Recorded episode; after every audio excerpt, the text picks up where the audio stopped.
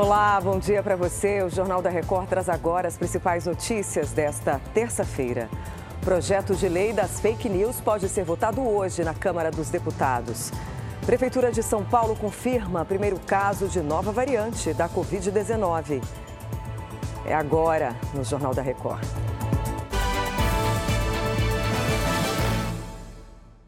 Oferecimento: Bradesco, cursos e soluções para organizar sua vida financeira.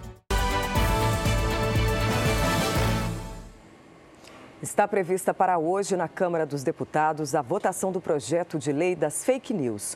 O texto prevê regras de uso e punições para quem divulgar informações falsas na internet. A Lívia Veiga traz os detalhes. Bom dia, mas o projeto ainda não é consenso, né, Lívia? Bom dia, Patrícia. É isso mesmo, não é consenso. E se não houver um acordo para a aprovação do texto em plenário, a votação pode ser adiada. Na semana passada, a Câmara dos Deputados aprovou um pedido de urgência, mas alguns parlamentares passaram a questionar o texto que propõe a regulamentação das redes sociais e buscadores de internet. Ontem, o Ministério Público Federal notificou empresas de tecnologia que publicaram manifestações contrárias ao projeto. Patrícia.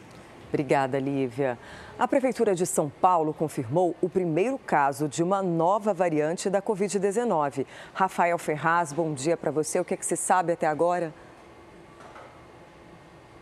Oi, Patrícia, bom dia para você e também para quem nos acompanha. Já se sabe que essa variante já circula na Índia desde janeiro e está presente em mais de 40 países. Chamada de Arcturus, agora foi confirmada aqui em São Paulo. A OMS acompanha a variante que possui rápida disseminação. No entanto, até agora, não foi possível identificar potencial é, para casos mais graves.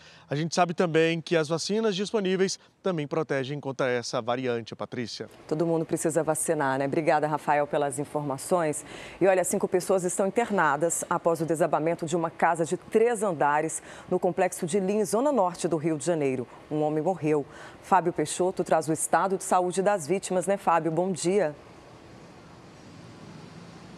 Bom dia. Duas crianças, duas mulheres e um homem estão estáveis, todos eles internados, ainda recebendo acompanhamento médico. A casa desabou por volta das 8 horas da noite e oito pessoas estavam no local, entre elas quatro crianças. Mais de 60 socorristas participaram do resgate das vítimas.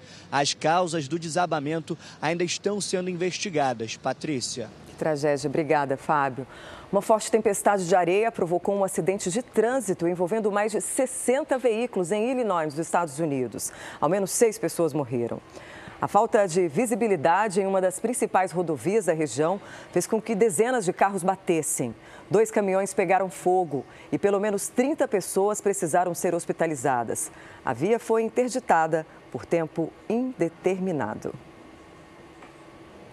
Chega ao fim esta edição. Outras informações no Fala Brasil, às 8h40.